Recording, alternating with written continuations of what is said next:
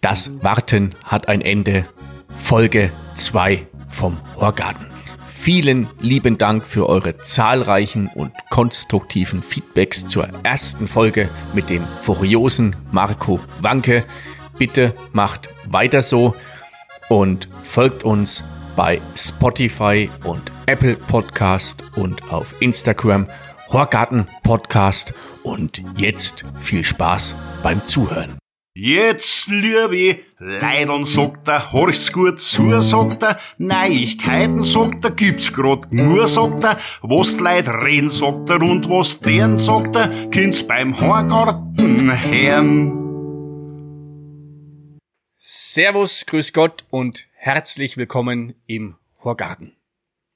Meinem heutigen Gast ist seine kaufmännische Ausbildung immer noch anzumerken, denn sobald er das Reden anfängt, ist er schwer wieder einzufangen. Irgendwie hat er schon immer was mit Gastronomie gemacht. Er war Systemgastronom, er war Pizzabäcker am Walchensee und zur Krönung wurde ihm von einem Prüfer das Prädikat Bauernsommelier verliehen. Er und seine Freunde gehören nun zu den jungen Wilden in der Branche er schenkt uns reinen Wein ein. Herzlich willkommen in Vino Veritas, Martin Wild. Servus, David. Hallo. Danke, dass ich halt beim Vorgarten dabei sein darf. Und jetzt bin ich fast ein bisschen verlegen, weil mit so einem Intro habe ich nicht gerechnet. Ich sage einfach nur Servus, herzlich willkommen und viel Spaß halt.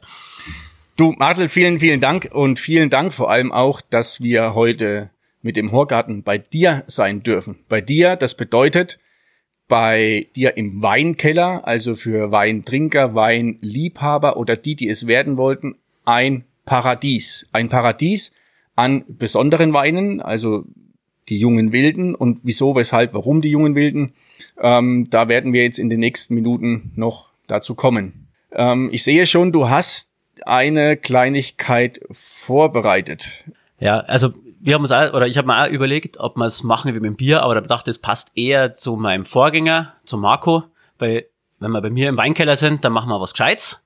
Ähm, und damit wir uns erkennen und ich deine Vorlieben an Getränken auch kenne, ähm, habe ich da eine Flasche eigentlich fast besorgt. Da habe ich nur genau zwei Stück, weil ansonsten ist der ausverkauft für das Jahr. Das ist ein Puster Libre vom Klaus Preisinger aus dem Burgenland.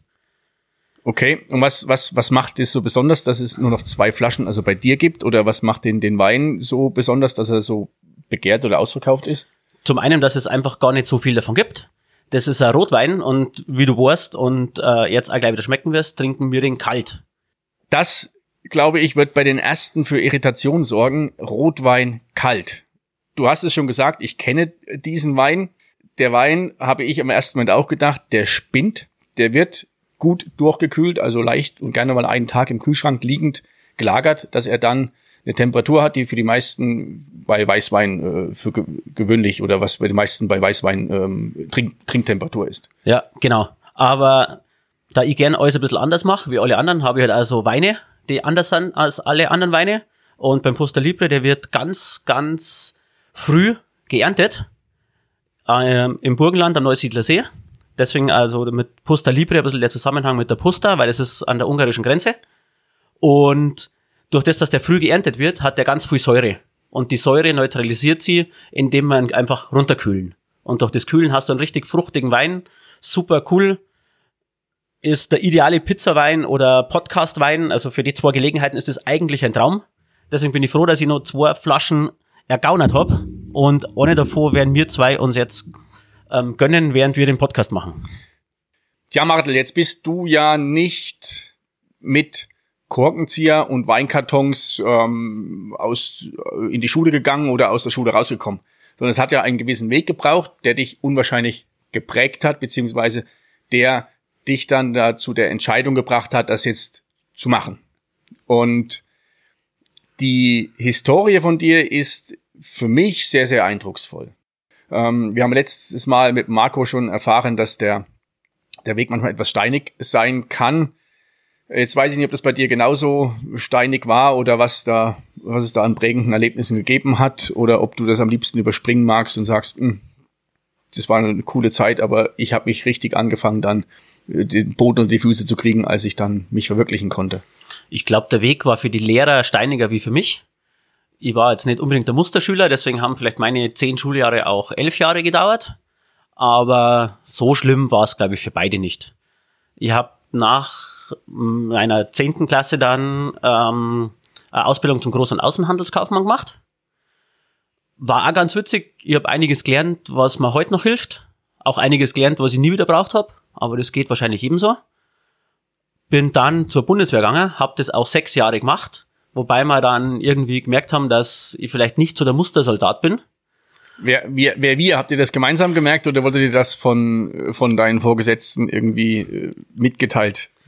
Nein, also ich habe es am meisten gemerkt, weil ich hätte in einen Auslandseinsatz sollen und irgendwie mir hat das hat mir nicht so passt, das was ich machen hätte sollen und das hat jetzt einfach dann da mal habe ich beschlossen, dass wir uns rennen. Hat bei dem bei dem Weg zum Auslandsein, Auslandseinsatz zu der Entscheidung möglicherweise auch der der Bezug der die Heimat äh, eine Rolle mitgespielt oder war das die Aufgabe? Nein, das war eher die Aufgabe. Also ich bin, ich fühle mich hier sehr wohl. Ich liebe es hier zu sein. Ähm, aber ich wäre jetzt schon mal für sechs Monate wohin gegangen, aber ich hätte halt äh, eine Aufgabe gehabt oder wohin sollen, wo ich einfach ähm, nichts verloren habe. Das war jetzt irgendwie für mich, das hat hint und vorne zusammenpasst.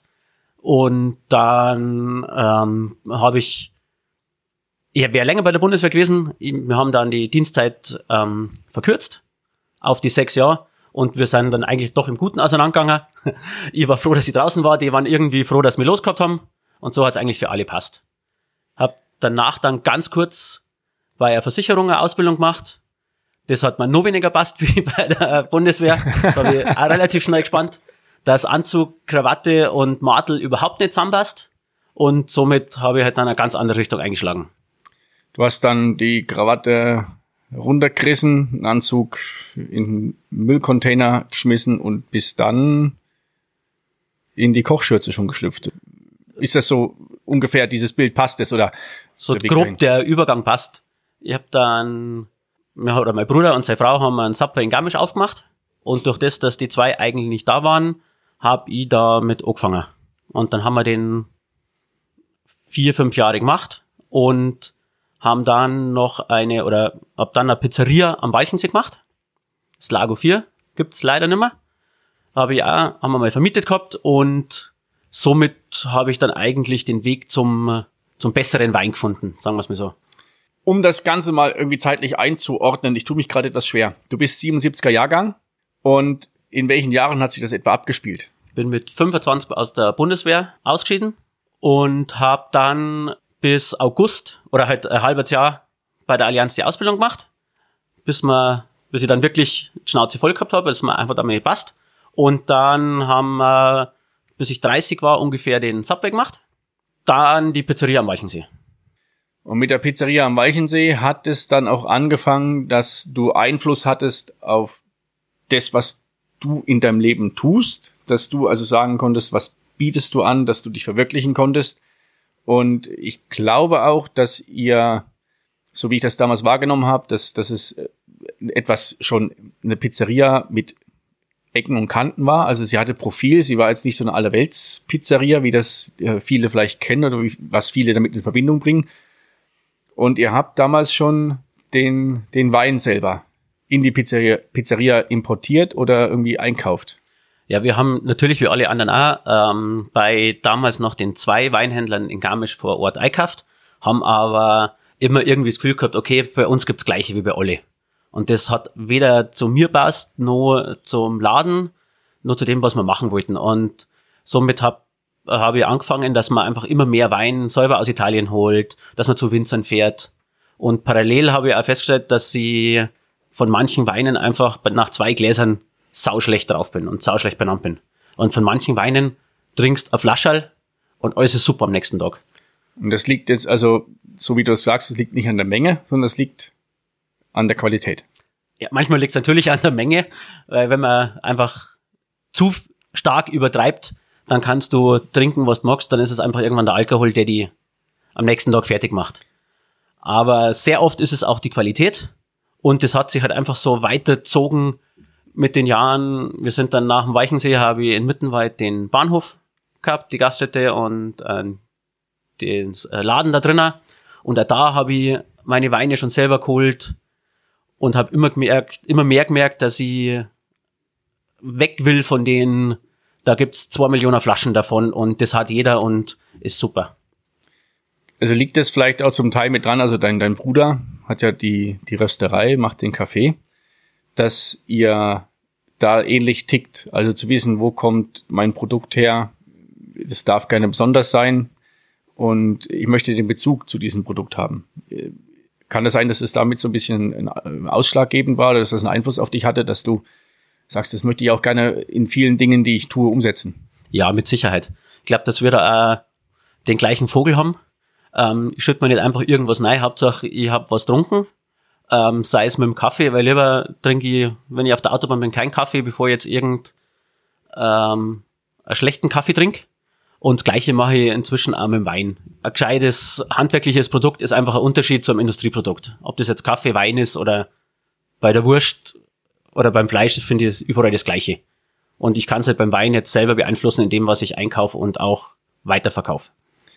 Das ist mit diesem, mit diesem Anspruch und mit dieser, mit diesem Denken kann ich mir das vorstellen, dass es recht schwer ist, weil bei Bahnhof, Bahnhof Café, Bahnhof Kiosk, äh, habe ich automatische Bilder im Kopf. Damit tue ich wahrscheinlich ganz, ganz vielen Betreibern von solchen derartigen Kiosken Unrecht. Bloß äh, es ist halt leider so, so, so, so ein Muster, was wahrscheinlich oftmals ähm, so existiert. War das dann für dich auch so ein Punkt, wo du gesagt hast, oh, ich habe hier so einen Anspruch, möchte das gerne mehr vermitteln und möchte das gerne den, den Menschen die Freude daran äh, möchte sie daran teilhaben lassen und da hast du nicht so die, die Kundschaft, weil du hast wahrscheinlich mehr Laufkundschaft als so Stammgäste, Stammkundschaft, die ausschließlich wegen einer guten Flasche Wein oder sowas dahin kommen. Ja, das war schon auch mit der Punkt und das, deswegen haben wir, haben wir vielleicht auch ich und der Bahnhof nicht ganz so zusammenpasst, ähm, wie man das am Anfang erhofft habe und wie sich vielleicht auch der Bahnhof erhofft hat, dass das einfach ähm, besser zusammenpasst. Aber am Ende vom Tag ist es doch ein Bahnhof, egal wie schön das dann auch durch den Besitzer hergerichtet wird, durch den Pächter betrieben wird. Am Ende vom Tag ist es doch leider, wie du auch sagst, ein Bahnhof. Und deswegen habe ich da nicht so gut neipasst. Das hat irgendwie auch nicht so passt. Ähm, da war ich mal so ein bisschen, ja, vielleicht ein, ein unruhender Suchender. Und da haben wir gedacht, irgendwas muss ich noch anders machen.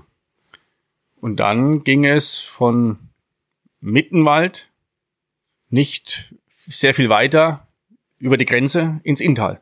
Ja, nach Innsbruck. Da hat sie die, ah, durch einen Zufall eigentlich, über einen Kunden von meinem Bruder von der Rösterei ergeben, dass der äh, Kaffee- und Weinbar aufmacht zu seinem bestehenden Hotel und Restaurant dazu.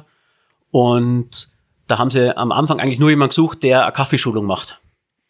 Und die Kaffeeschulung habe dann ich gemacht.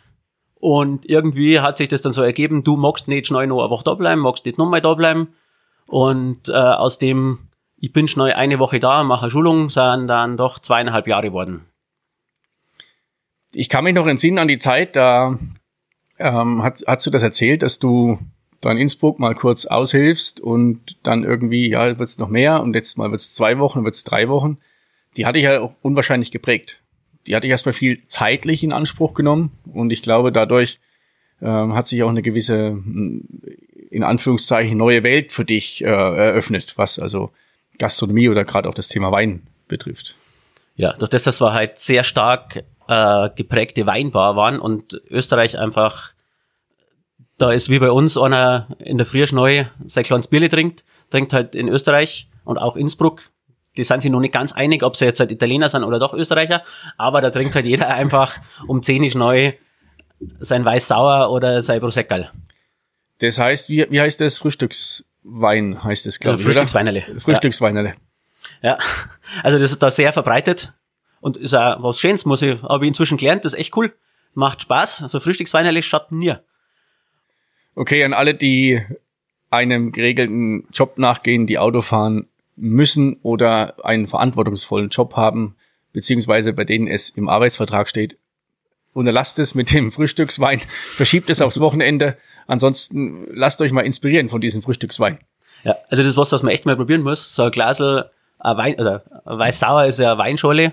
Äh, muss jetzt nicht unbedingt äh, halbe sein, wie es bei uns oft ist, aber so ein Achterle Weinschorle in der Früh, also das ist bis belebt, das ist ein Traum. Manchmal. Muss nicht immer sein, aber kann man schon mal machen. Ihr habt kurz das Geräusch im Hintergrund gehört. Wir sind halt hier in einem Weinkeller und hier gibt es auch eine Lüftung. Die war kurz angesprungen, jetzt haben wir sie ausgeschaltet und jetzt können wir in Ruhe weiterreden.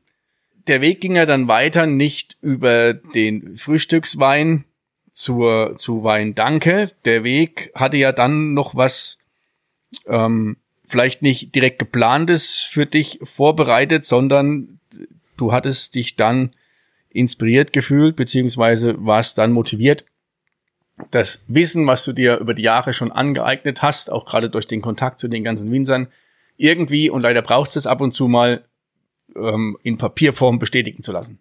Ja, das hört sich sehr gut an. Ähm, es war halt so, wir haben da sehr viele Weine gehabt, äh, richtig tolle Weine, sehr viel Publikum, das viel Ahnung hat vom Wein. Und ich bin immer so mit meinem Halbwissen da durch die Gegend gesteuert. Und ähm, wir haben im Betrieb ähm, vier bis fünf äh, Sommeliers auch gehabt. Wenn du, wenn du sagst, Entschuldigung, wenn du sagst, äh, viele Weine, was, was, was bedeutet viele Weine? Also wenn ich, wenn ich bei mir daheim schaue, dann habe ich vielleicht zehn Flaschen Wein stehen. Das sind für mich viele Weine. Ja, also da sprechen wir von 180 verschiedenen Weinen auf der Karte. Davon ungefähr 130, 140 Österreicher und der Rest international. Also ist ein bisschen größer vielleicht wie dein Weinkeller. Unwesentlich größer. Okay, dann, also, wie, wie war das für dich, wenn du, wenn du zwischen fünf Weinsommeliers stehst, die, keine Ahnung, irgendwie fein im, im, im Jackett und Sakko und du, der sich nach seiner Versicherungsgeschichte von genau diesem getrennt hat, da steht, der seine, seinen Job mit Passion macht, der aufgeht, der aufblüht, der auch Gastgeber ist, der äh, den, den Gast wertschätzt. Äh, hast du äh, Probleme gehabt zwischen den Kollegen, dass sie dich nicht so auf der gleichen Stufe anerkannt haben?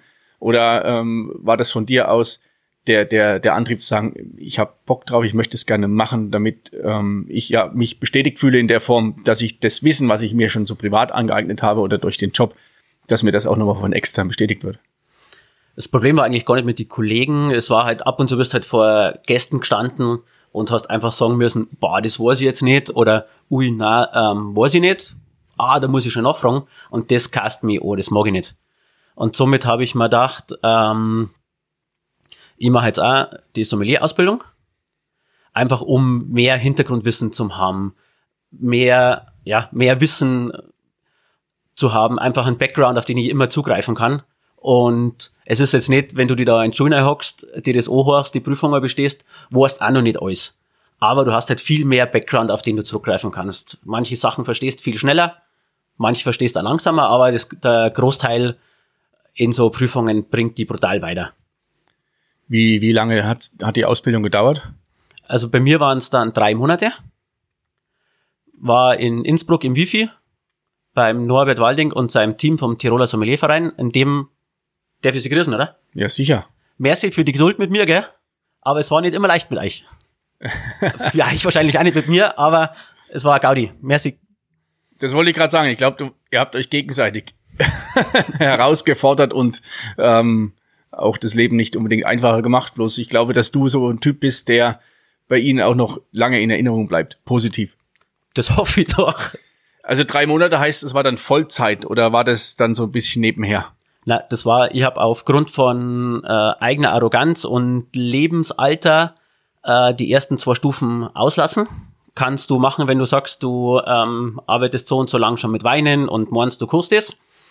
Hab mir dann ein paar schlaflose Nächte kostet, weil ich festgestellt habe, dass eigene Arroganz und Lebensalter doch nicht ganz so viel Wissen vermittelt, wie man vielleicht meint. Ähm, ja, war vielleicht gescheiter gewesen, eine Stufe früher einzusteigen. Was wären die beiden, die ersten beiden Stufen gewesen? Ja, Grundwissen. Also ein Rotwein ist rot und ein Weißwein ist weiß. Oder Das sollst du sogar vor der ersten Stufe schon wissen. Okay. Na, da geht's halt um so Sachen wie Vinifizierung äh, von Weinen, um so grundsätzliche Sachen, die du in einem Keller beachtest, über ähm, welche Sorte wie viel Säure hat, wie viel Restzucker, so grundsätzliche Sachen, die dir jetzt am Ende vom Tag als Trinkenden vielleicht interessiert, ja, ist das trocken oder halbtrocken? Ähm, ich kann da halt jetzt da die äh, Gramm Restzucker dazu sagen und einen Säureanteil. Ob das wirklich einer wissen mag oder nicht, ist wurscht, für die Prüfung brauchst du das.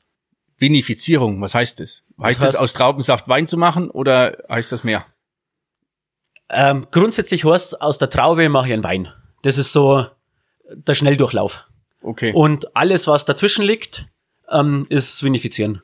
Also Ernte oder Lese. Die Lese. Ähm, die Pflege der, der, der Weinstöcke bis dahin ist das alles schon Na, noch. das ist dann, es geht im Endeffekt, sobald du liest und die Traube in den Keller bringst, bis sie dann in die Flasche kommt. Das ah, ist okay. Vinifizieren. Okay. Hut ab davor, dass du den, den Stolz und äh, das Selbstbewusstsein hattest, zu sagen, kann ich, mache ich, hab schon reichlich Flaschen Wein verkauft, bringe ich hin. War ein- bisschen Überheblichkeit, ein bisschen Faulheit, muss man auch sagen. Weil man dachte, komm, das spare ich mir. Ähm, mei, Im Nachhinein kann man sagen, ja, hui, es hat funktioniert. Gescheiter wäre es vielleicht gewesen, den Weg von vorne zu gehen. Aber gescheiter bist du immer erst hinterher. Es gibt so einen schönen Spruch. Das Leben wird vorwärts gelebt und rückwärts verstanden. Ja, in dem Fall Ähm, stimmt's. Bloß in, de in deinem Falle ist es ja so, dass du vorwärts gelebt hast und wenn du rückwärts schaust, hast du es verstanden, dass es sinnvoll gewesen wäre, die ersten zwei Stufen vielleicht mitzumachen. Im gleichen Atemzug kannst du von dir behaupten oder nicht behaupten, kannst, weißt du ja, du hast es ohne die ersten zwei Stufen auch geschafft. Und diesen Weg dahin, also vom die Stufe drei durchzuführen und dann auch dann irgendwann dieses Sommeliers-Babbal an dein Revers heften zu dürfen, was du, glaube ich, nicht machst. Den fand ich, finde ich sehr, sehr interessant. Du hast mir das mal im, im, in der Vorbesprechung mal so ein bisschen ansatzweise angerissen. Ich finde das hoch, hoch interessant, äh, wie ihr dann, ich glaube, nächtelang habt ihr durchgetestet mit äh, undurchsichtigen Ja, mit Gläsern. schwarzen, schwarzen und Gläsern. die schwarzen Gläser haben den Hintergrund, dass du Rot- und Weißwein nicht unterscheiden kannst. Genau. Da werde jeder sagen, boah, was du der Schmarrn. Aber ihr seid herzlich eingeladen bei uns, Bahnhofstraße 8, kommt vorbei, ihr habt die Gläsel, äh, Glasel da, wir probieren's mal. Es gibt Weine, wenn ich da, ich schenke dir Ei in ein schwarzes Glasel und du siehst einfach nichts, was da drin ist. Es schaut alles gleich aus, du probierst es, bist du sicher, das ist der und der Weißwein, den kenne ich doch, oder der und der Rotwein, das kenne ich doch. Und dann schüttet man das aus und dann ist es komplett was anderes. Da der Horgarten ja nicht nur für Menschen oder für Hörer aus ähm, dem näheren Umkreis ist, sondern auch für ganz Deutschland oder sogar die ganze Welt. Wenn ihr die Möglichkeit, ha Möglichkeit habt, an schwarze Becher heranzukommen oder schwarze Tassen, tun es ja notfalls auch, probiert es mal daheim, kippt mal einen Weißwein, einen Rotwein, ohne da vorher hineinzuschauen, in schwarze Becher, schwarze Tassen und testet mal euer Weinwissen, welches ihr jetzt in den nächsten paar Minuten auf jeden Fall noch ein wenig äh, verschärfen könnt. Kurzer Ausflug in die Selbsttestphase und jetzt weiter mit dem Martel mit der ähm, Geschichte der dritten Stufe vom äh, der Sommelier- Sommelier-Ausbildung. Ja, also das ist, ähm, ja, was hast du relativ schnell erklärt oder relativ schnell erzeugt. Ähm, ich habe auch da wieder nicht so ganz neipasst, habe ich irgendwie festgestellt. äh, das passiert mir irgendwie oft, dass ich irgendwo land, wo ich doch gar nicht vielleicht so hinkehr, wie ich ausschaue oder wie ich mich fühle oder was ich machen mag. Aber wir haben uns schon zusammengerauft irgendwie, oder ich habe mich zusammengerissen und die anderen haben mich irgendwie akzeptiert. Äh, war, wir sind auf einer Fahrt gewesen in Südtirol beim Peter selber, beim Winzer zur Weinschau und zur Besichtigung und hätten dann auch noch bei einem anderen Weingut einen zweiten Termin gehabt.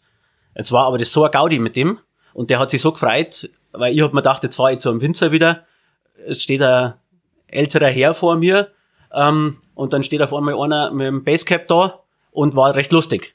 Dann haben wir schon da ein bisschen Gaudi gehabt. Dann haben wir festgestellt, dass einer seiner Weine oder einige seiner Weine in Innsbruck auf der Karte bei uns stehen. Ja. Dann haben wir da gleich so einen Anhaltspunkt gehabt und wo es dann Zeit war zum Weiterfahren, haben wir beschlossen, ah, jetzt machen wir noch Flaschelauf.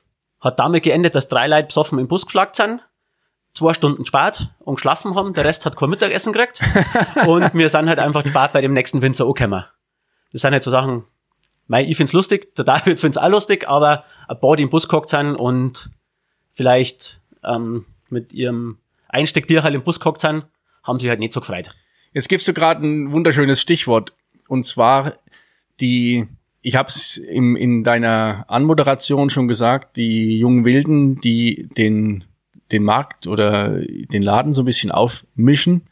Der Martel ist ein Typ, ein Arm so ein bisschen tätowiert, Basecap auf, meist äh, T-Shirt an, ein, ein kariertes Hemd oh, und erzählt Fachwissen vom, vom Wein, bei dem ich oder viele andere mit den Ohren schlackern. Du hast gerade was vom Einstecktücher erzählt. Ist es noch so, dass dieses Thema Wein noch irgendwo so elitär aufgehängt ist, dass so eine besondere ja, Menschengruppe sich da hingezogen fühlt und da auch sehr, sehr viel drauf gibt? Und dass du als einer der, du bist im Grunde eine Art Wegbereiter wahrscheinlich für die künftigen Sommeliers, die da kommen, die da erstmal zeigen, es geht auch ohne diese, Eti also nicht Etikette, ohne die Fassade von außen. Wichtig ist, was der Mensch selber mitbringt, was er für ein Mindset hat und wenn er an das Thema glaubt, was er macht, dann kann er genau das gleiche Wissen vermitteln auf seine Art und Weise, auch in einer Sprache, die seine Kunden oder seinen Umkreis verstehen was, was heißt wegbereit, das weiß, ich jetzt nicht genau, aber ähm, ich bin schon der Meinung, dass es eher wichtiger ist, was ich weiß und was ich kann, als wie, ob ich mir jetzt ein Hemd und eine Krawatten umbind oder ein T-Shirt und Flipflops, weil am Ende vom Tag weiß ich das Gleiche.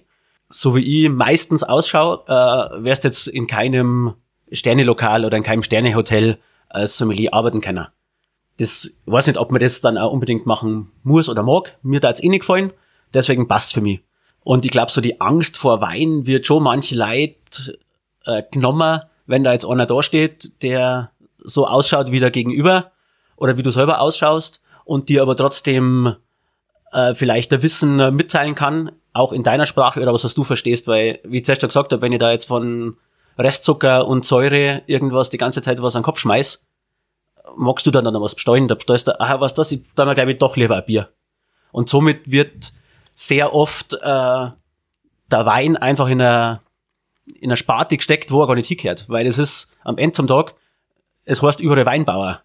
Das ist was, was ein Bauer macht. Wir mein Schnitzel, wir mein Steak.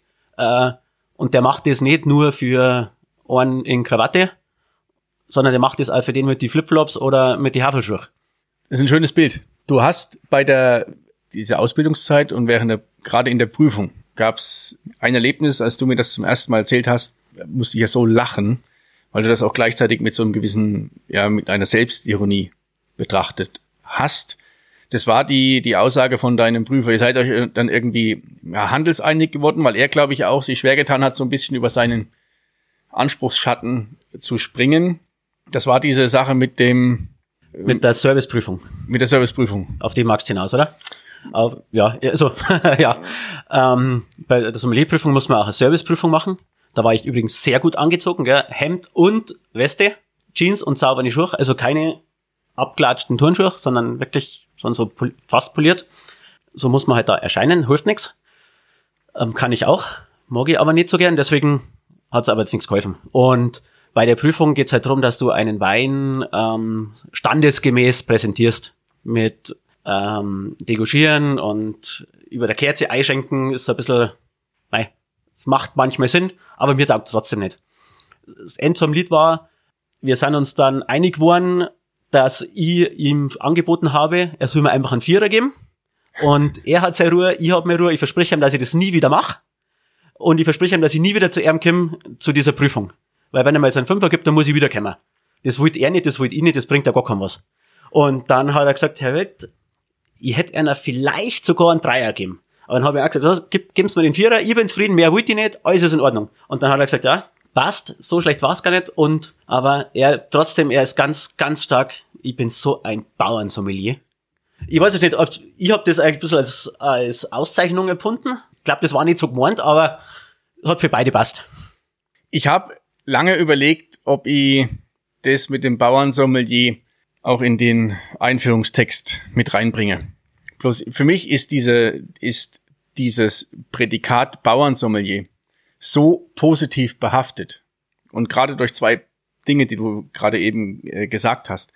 Zum einen, ein Weinbauer ist wie ein anderer Bauer. der, sein Produkt ist für jeder Mann und jeder Frau da. Es soll auch für jeden ja nutzbar und genießbar sein. Und zum anderen, oftmals ist, heißt es ja so, ja, das ist so, so, so ein Bauernslang, so eine Bauernsprache. Bloß das ist eine Sprache, die vielleicht manchmal etwas wucherner ist, bloß die jeder auch versteht. Und das machst du, das bringst du auch rüber, das transportierst du ja auch, dass die, dass das Thema Wein einerseits kannst du ein ganz, ganz hochwertiges Produkt haben, bloß kannst es auch so erklären, dass es ein Mensch wie ich, der weiß Gott kein Weinkenner ist, dass ich das verstehe und dann den, den, den Wein ganz anders genießen und auch ganz anders trinken oder dann vielleicht auch weiterempfehlen kann.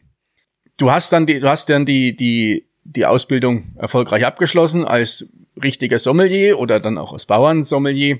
Und dann ging ja der Weg weiter zurück aus Innsbruck, wieder retour ins Werdenfelser Land. Es ist da schon eine Idee, um beim Thema Wein zu bleiben, in dir gegoren. Ja, die Idee ist ein bisschen vorher so ganz knapp oder ganz, ganz aus der Not entstanden. Oder nicht aus, nicht einmal aus meiner Not, sondern es gab in Garmisch äh, Melage Messe und die hat, jetzt sind wir wieder beim ersten Redner, der Marco, ja, organisiert und mein Bruder und seine Frau mit der Rösterei waren ein Teil davon, von der Messe. Und da haben dann irgendwie eine Woche vorher ein paar Aussteller abgesagt. Und dann war, wäre viel Platz leer gewesen und haben wir auch gesagt, hey, mir steht, oder mein Bruder steht mit der Rösterei da und dann ist so viel leer, das schaut ja nicht gut aus, soll man nicht was mit Wein machen. Machen wir nicht nur einen Stand. Weil auch mein Bruder und seine Frau und auch meine Frau ähm, sehr viel Natural Weine getrunken haben und uns da immer mehr einfach neigearbeitet haben und festgestellt haben, das ist genau das, was uns taugt. Und so haben wir dann gesagt, dass das, da machen wir jetzt einfach einen Weinstand, haben innerhalb von einem Abend dann natürlich einen Namen braucht. Da haben wir dann bei viel Wein, sind wir dann auf das Wein Danke gekommen. Das war dann so das Beste, was uns eingefallen ist. Inzwischen finde ich es eigentlich sau cool. Auch unsere damalige im Rausch aufgeschriebene Begründung finde ich super, weil das Wein Danke ist unser Danke an den Wein, weil der uns so viele lustige Abende beschert hat. Und auch ein Danke an die Bauern, die das ganze Jahr dafür arbeiten, dass wir die lustigen Abende haben können. Das ist uns halt so, keine Ahnung, bei der vierten, fünften Flaschen Wein eingefallen. Wir haben es damals super gefunden, haben dann aufgehört drüber zum Reden und am nächsten Tag in der Früh ist es einfach festgestanden.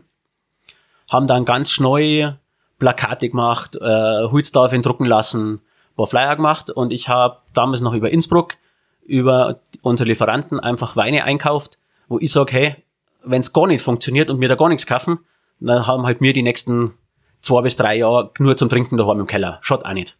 Und so hat, ist es eigentlich gestartet. Aus dem einen Abend oder den zwei Abende auf der Messe.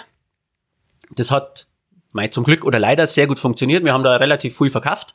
Für das, dass eigentlich niemand damit gerechnet hat, haben wir dann bei meinem Bruder im Laden in der Rösterei ein Regal aufgestellt und haben gesagt, komm, den Rest stellen wir da rein und verkaufen.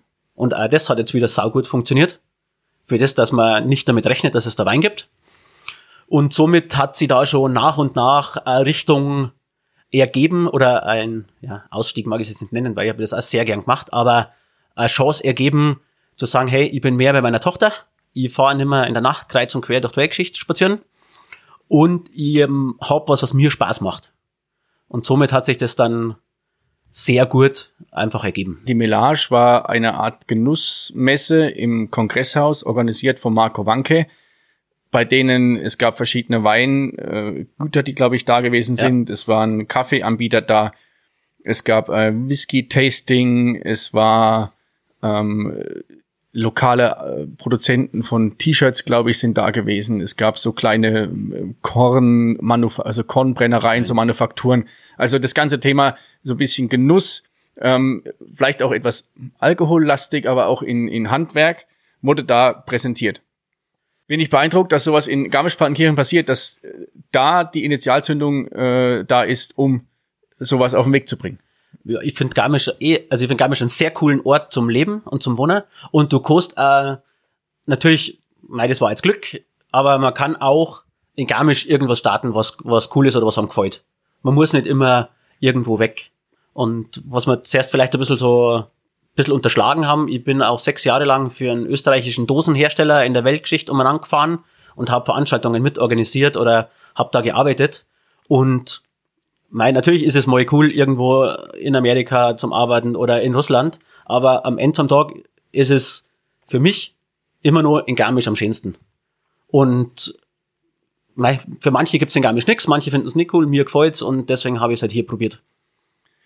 Du hast ähm, zum Thema Wein gerade was gesagt, damit äh, werden wahrscheinlich einige irritiert. Also wir kennen Rotwein, Weißwein, dann Rosé gibt es noch, dann gibt es noch ein Prosecco und es gibt dann Sekt, dann gibt es trocken, halbtrocken und dann irgendwie dieses, ich finde es ja persönlich schrecklich, feinherb und lieblich, wie das Ganze heißt. Und jetzt kommst du mit Natural. Das mit dem Natural hat äh, den Hintergrund, ähm, wie die Weine hergestellt werden, wie die Weine im Weingarten verarbeitet werden und vor allem, wie sie im Keller behandelt werden. Es ist ja so, jeder Modell Wein ist ein Naturprodukt. Ja klar, das kommt, wird aus Trauben gemacht, ist ein Saftal und dann hat sie's. Aber es wird da ganz viel nachgeholfen in der Industrie. Wer sich jetzt halt gerade ein, äh, ein Prospekt von einem Discounter anschaut, da kriegst du Wein aus Deutschland für 1,99 Euro die Flasche. Wo kann da die Wertschätzung für die Arbeit vom Bauern sein? Das ist einfach, das Ding hat wahrscheinlich nie ein Menschen gesehen. Und die Natural Weine haben einen anderen Ansatz. Das ist wirklich alles Handarbeit. Die Bauern laufen das ganze Jahr durch den Weingarten oder den Weinberg, schneiden alles mit der Hand, da wird händisch geerntet. Und dann kommt noch das Gute dazu. Die Jungs arbeiten im Weingarten, oder im Weinberg, ohne irgendeine Chemie. Da werden dann Brennnesseltees äh, verspritzt. Und dann, was ganz, ganz wichtig ist, jetzt wenn einer sagt, boah, aber ich kriege einen Bio-Wein auch da und da, sage ich, das ist super. Biosiegel ist ein Traum. Aber das Problem mit einem Biosiegel ist, das gilt nur für das, was im Weingarten passiert. Weil das ist ein Landwirtschaftssiegel. Sobald du in den Keller gehst, hat das Biosiegel einfach nichts mehr zum Sagen. Du kannst im Garten dein Biosiegel haben, und kannst danach im Weinkeller mit Chemie arbeiten. Natürlich nicht wie du mockst, im Rahmen, immer im Rahmen des Legalen, aber das ist auch aus meiner Sicht ähm, nicht das, was ich verkaufen mag und ist zu viel.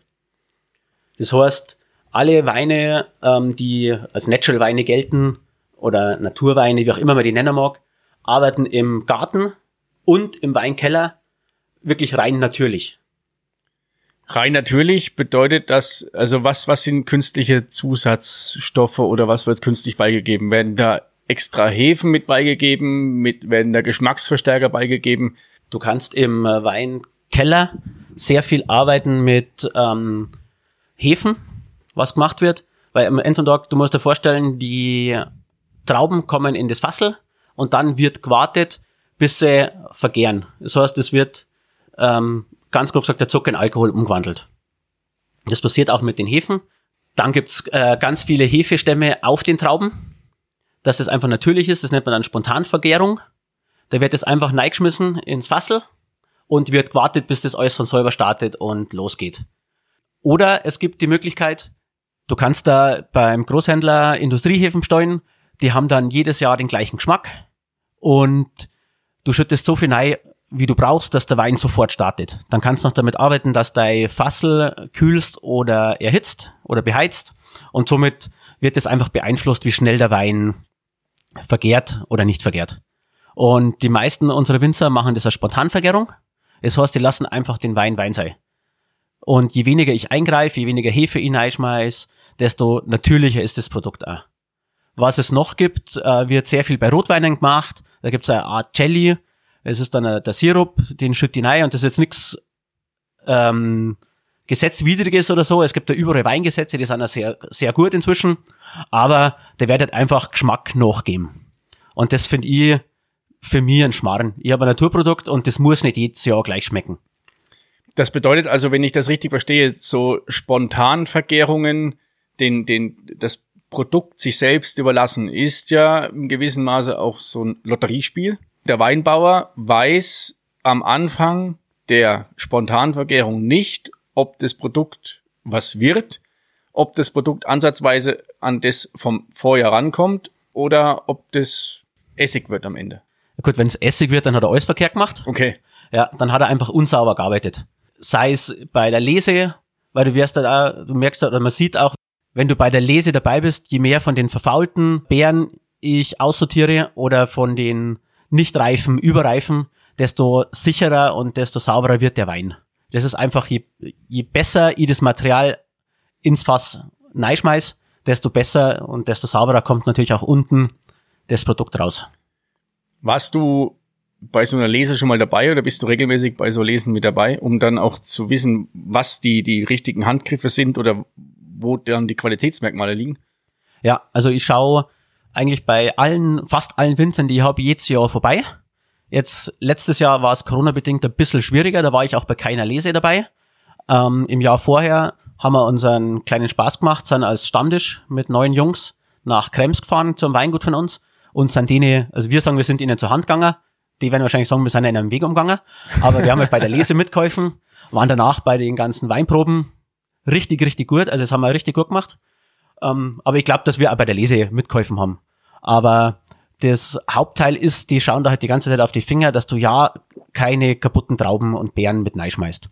Weil damit machst du ihnen das Leben einfach schwieriger. Je mehr du aussortierst im Weingarten und dann der Nachnahme vielleicht beim Entrappen, das heißt, wenn die Beeren runtergerüttelt werden vom Holz, ähm, desto besser wird dein Produkt, desto höher ist die Chance, dass da was Anständiges rauskommt.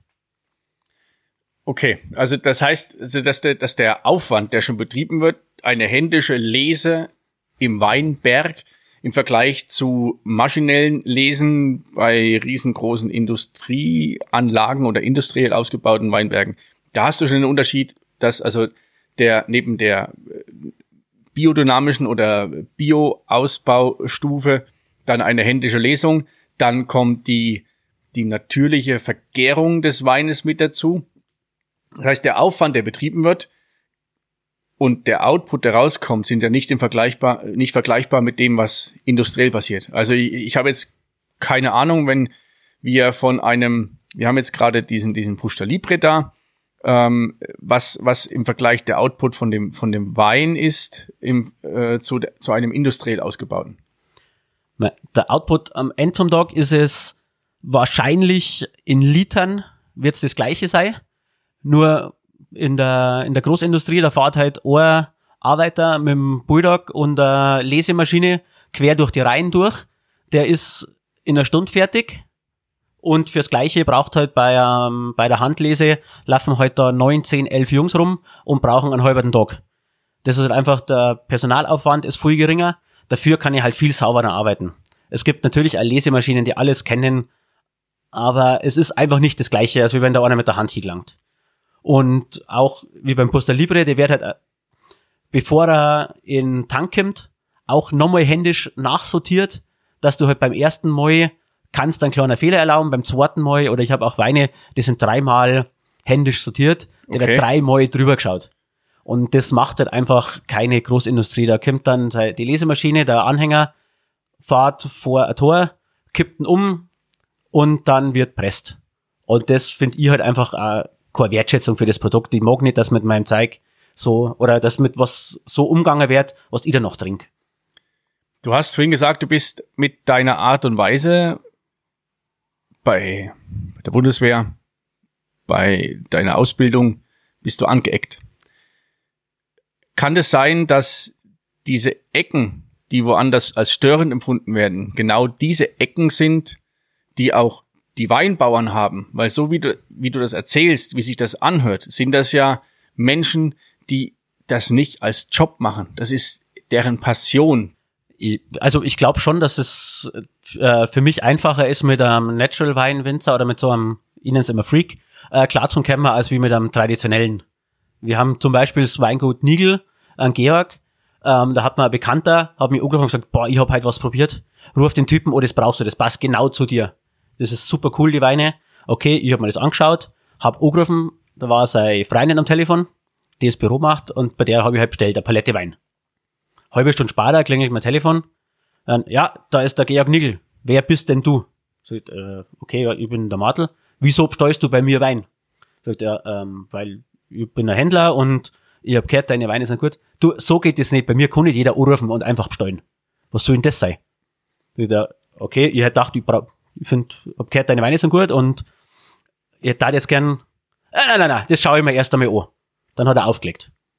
Ich habe mir gedacht, okay, was ist mit dem los, gell? Kennst dich gar nicht mehr aus? Und ich, okay, mei, schauen wir halt mal, was passiert. Dann hat er eine Stunde später angerufen und gesagt, hey, ich habe mir die Seiten angeschaut. Ich habe geschaut, was dein Bruder da mit dem Kaffee macht, weil das habe ich ihm gesagt, der soll da mal schauen. Und dann hat er gesagt, du, passt, ich schick die Palette morgen weg und in drei Tagen bin ich eh bei dir und dann hat, äh, singen wir uns. Dann haben wir, okay, hab ich gar nicht mehr gewusst, was los ist. Und dann kommt er daher mit Flipflops, Rage, äh, Rage Against the Machine, T-Shirt und ein Riesenhund dabei. Kommt rein, sagt, Servus, ich bin der Georg, wer ist der Martel? Ja, äh, ich? Ja, super und bla bla bla, dann haben wir halt geratscht und gesagt, du, jetzt muss ich weiter da, weil ich habe eine Weinverkostung heute auf die Nacht. Weil wir bieten bei uns eine Weinverkostungen an. Und dann hat er gesagt, was, eine Weinverkostung? Wo? Gesagt, ja, bei uns im Keller unten. Ah, das ist super, da mache ich mit.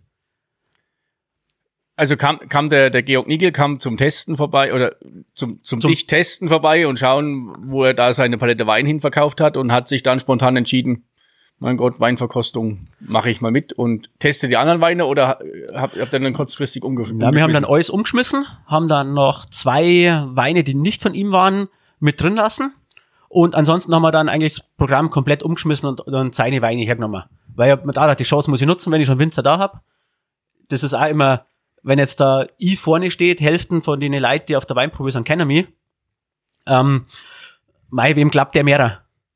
Dem, mit dem er schon zehnmal fort war oder 30 Mal oder dreimal im Urlaub oder dem Winzer, der es selber macht. Egal, wie viel ich jetzt weiß oder nicht. Also ein Winzer ist einfach authentischer. Dem glaubst du noch mal mehr.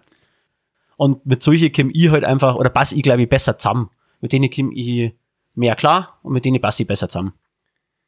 Das, was mit Georg Nigel passiert ist, so glaube ich mich richtig zu erinnern, ist ja nicht nur mit ihm passiert, sondern gehört ja so ein bisschen zum Konzept von dir, dass ihr bei den Winzern seid und sie nicht nur kennenlernt, sondern mit ihnen auch an netten Horgarten hoppt, bei ihnen im Weingut hockt, ähm, die, die Weinberge anschaut, dann danach in der Stuben hockt, äh, ein, zwei, drei, vier, wie auch immer, wie viele Flaschen Wein trinkt, euch austauscht, euch kennenlernt und glaube ich auch somit gegenseitig äh, den Respekt dafür äh, erschaffen könnt, was der eine tut, beziehungsweise was der andere tut. Weil ohne die, den, den Weinhändler ist der noch so abgefahrene äh, Weinbauer nix und ohne den Weinbauern bist auch du nix.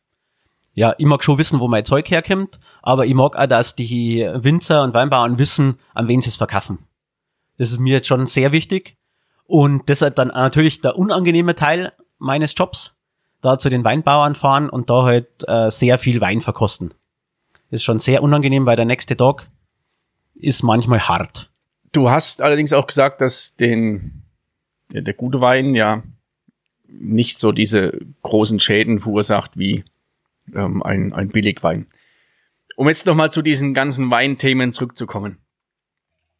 Da du ja offensichtlich und deine, deine Freunde, die Weinbauern, gegen so diese klassischen Konventionen oder die bis dato noch so bekannt sind, ich will nicht sagen verstoßen, die einfach aus diesem Rahmen rausbrechen. Ist das auch ein, ein, ein Thema, was, was du in dein Sortiment mit aufgenommen hast? Also wir haben gerade von, von Natural Wining gesprochen. Dann gibt es ähm, noch irgendwelche Orange-Weine, es gibt irgendwelche Petnat-Geschichten, dann gibt es ja kalte Rotweine, äh, Rotweine zu Fisch, äh, Weißwein zu Wild. Wenn ich mich nicht schon ein bisschen damit beschäftigt hätte, würde ich sagen, der Typ hat einen kompletten Vollschlag. Davon lese ich in der klassischen Literatur nichts. ja, ähm, das mit dem Schlag, glaube ich, da und unterschreibe ich gern. Aber es ist wirklich so, wenn du das mal probierst, die, es gibt super coole Chardonnays aus dem Holzfassel zu Steaks oder zu Beef Tartar. Das klappt am Anfang keiner, wenn sie es dann trunken haben, sagt jeder, boah, das war geil. Das war toll. Und die von dir angesprochenen Orange Weine oder Pet Nuts, also bei den Orange Weinen ist es so, ähm, da hab ihr einen Winzer, der macht meinen eigenen, die gibt's dann bloß bei mir. Das ist, ich find's relativ cool. Das sind Weißweine, die werden wie Rotweine hergestellt. Das heißt, die werden komplett auf der Maische mit allen Stängeln und Pressrückständen vergoren. Im Normalfall wird ja der Wein gepresst, ein bisschen in Ruhe gelassen und dann wird die Flüssigkeit von den Pressrückständen abgezogen.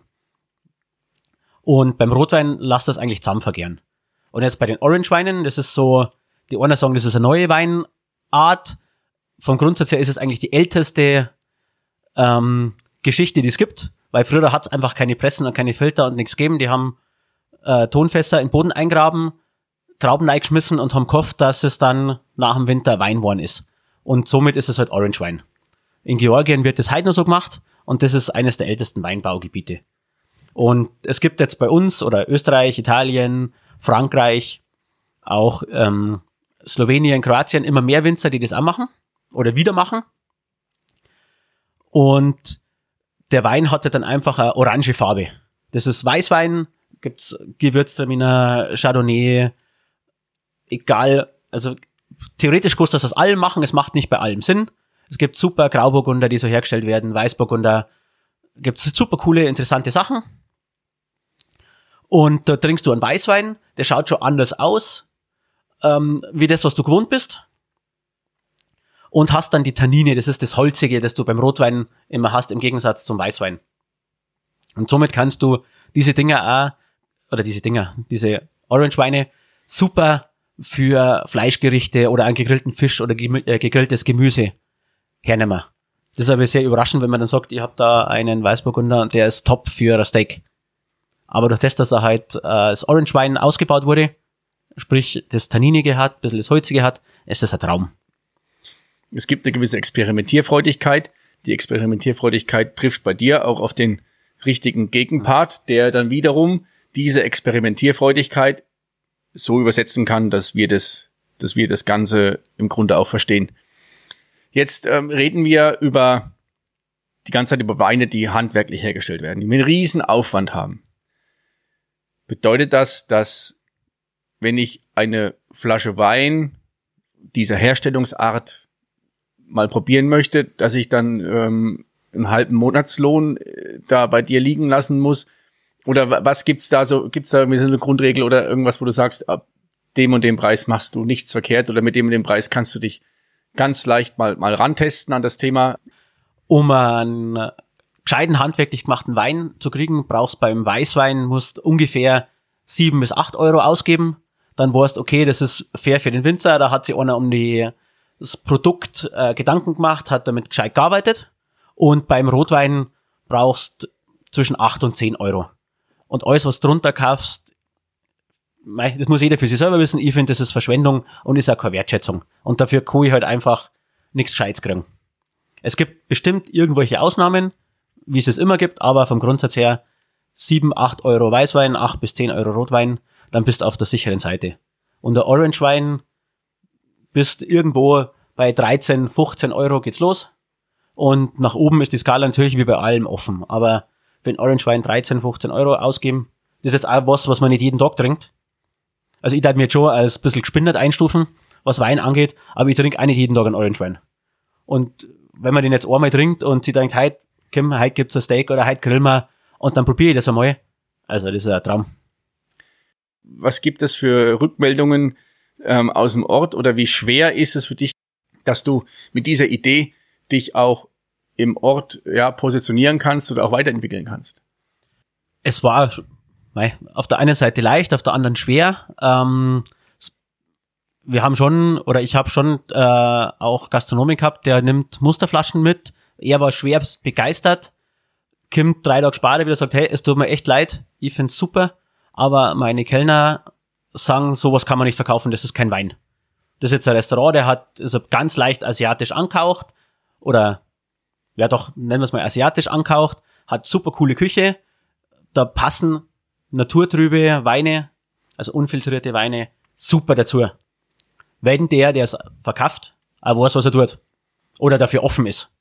Das ist ja sehr oft das Problem dass es äh, viele Sommeliers gibt, die sowas einfach noch nie getrunken haben. Und du kriegst ins Glasel, die schauen das an und sagen, oh, trinke ich nicht. Das ist ja nicht klar. Da sind ja Trübstoffe drin. Dann versuchst du zu erklären, hey, die Trübstoffe kehren da rein, weil das ist nicht filtriert. Ja, dann ist der Wein kaputt. Trinke ich nicht. Und so, der Gastronom hat mir das auch zurückgebracht, hat gesagt, es tut mir echt leid, ich find's super. Der holt jetzt noch ab und zu eine Flasche, aber meine Leute verkaufen das nicht. Auf der anderen Seite habe ich ein Hotel, die schreiben jetzt ihre komplette Weinkarte um und arbeiten halb halb mit Natural Weinen und normalen Weinkarten äh, und normalen Weinen. Also es gibt beides. Und auch bei den Privatleuten, ich habe 60-Jährige, die finden's super und kaufen nur noch Naturals. und ich habe 40-Jährige, der sagt, oh, sowas mag ich nicht, ich mag einen anständigen Wein. Also es gibt beides. Und ich probiere es natürlich, jeden zu überzeugen, dass er sowas äh, trinkt. Da bin ich ein bisschen hartnäckig und nervig, aber irgendwann siehst du das halt ein, was das, es bringt einfach nichts. Wenn ich dem wieder was mitgebe, was einem nicht taugt. Und es ist ja nicht so, dass jeder Wein unbedingt ähm, unfiltriert sein muss. Es gibt auch sehr viele klassische Weine, die trotzdem handwerklich hergestellt sind, die sauber gemacht sind, die minimals geschwefelt sind. Es gibt auch in den Natural Weinen für jeden was. Tja, Martel, jetzt haben wir relativ viel über das Thema Wein erfahren und wie Wein produziert wird, beziehungsweise was ein Wein mit Ecken und Kanten und ein Mann mit Ecken und Kanten irgendwie miteinander verbindet. Eine Frage, die ich jedem meiner Gäste im Horgarten stelle. Zu welcher Zeit und warum würdest du gerne mal für zwei bis vier Wochen in Garmisch-Partenkirchen leben oder das ganze Gefühl mal mitnehmen und aufsaugen? Da glaube ich, während der Ski-WM 1978. Ganz einfach, weil das 2011 bei der letzten WM so geile, lustige zwei Wochen waren, dass ich das gern einfach ähm, nochmal erlebt hätte und vielleicht einfach auch äh, 78, weil ich glaube, da waren die Zeiten nur lustiger und nur wieder. Okay, okay. Das, das hört sich, hört sich echt cool an und dann habe ich auch sofort die, die Bilder von den äh, von den ähm, Plakaten von der Ski-WM 78 vor Augen. Ich laufe jeden Tag, wenn ich in die Arbeit gehe, an den im Treppenaufgang hängt das Bild, das Originalplakat noch. Ich glaube, das war damals eine, eine echt, echt coole Zeit. Und dann zum Abschluss noch den Blick in die, in die Zukunft. Was gibt's irgendwas, was du dir so noch so wünschst oder so ein Ziel, was du verfolgst mit dem, was du, was du tust? Ja, einfach, ich glaube, mein, so das, das berufliche Ziel oder was ein Wein angeht, dass einfach viel mehr Leute das wertschätzen, ähm, was sie kaufen, was sie trinken. Dass man lieber sagt, bevor ich mir jetzt fünf Flaschen im Discounter hole für zusammen 10 Euro, hole ich mir eine gescheite Flaschen, genieße das einmal und tue den Bauern was Gescheites, dass da einfach eine Wertschätzung hinter dem liegt, was konsumiert wird. Und dann gibt's noch eine Kleinigkeit, da haben wir zwei letzte schon mal drüber gesprochen. Ich will an der Skisprungschanze oben eine Weinverkostung machen, einfach im Sonnenuntergang. Weil ich das einfach eine geile Location finde, der Blick über Partenkirchen, Garmisch sieht man auch noch ein bisschen und ich finde das einfach so einen tollen, faszinierenden Ort und dort drum mag ich Weinverkostung machen. Ich kenne die Geschichte und das Vorhaben von dir und sobald wir da wieder Möglichkeiten haben, aktiv zu werden, lass es mich wissen. Ich denke, da können wir was Schönes auf die Beine stellen. Martel, ich sag vielen, vielen Dank für dieses sehr, sehr informative und abwechslungsreiche Gespräch und hoffe, es hat euch ebenso gefallen und sag einfach nur, Mai, war das ein schöner Horgartenheit in zwei Wochen hören wir uns wieder. Bleibt uns wohlgewogen bis dahin. Bleibt's gesund, bleibt's stabil und pfiat euch.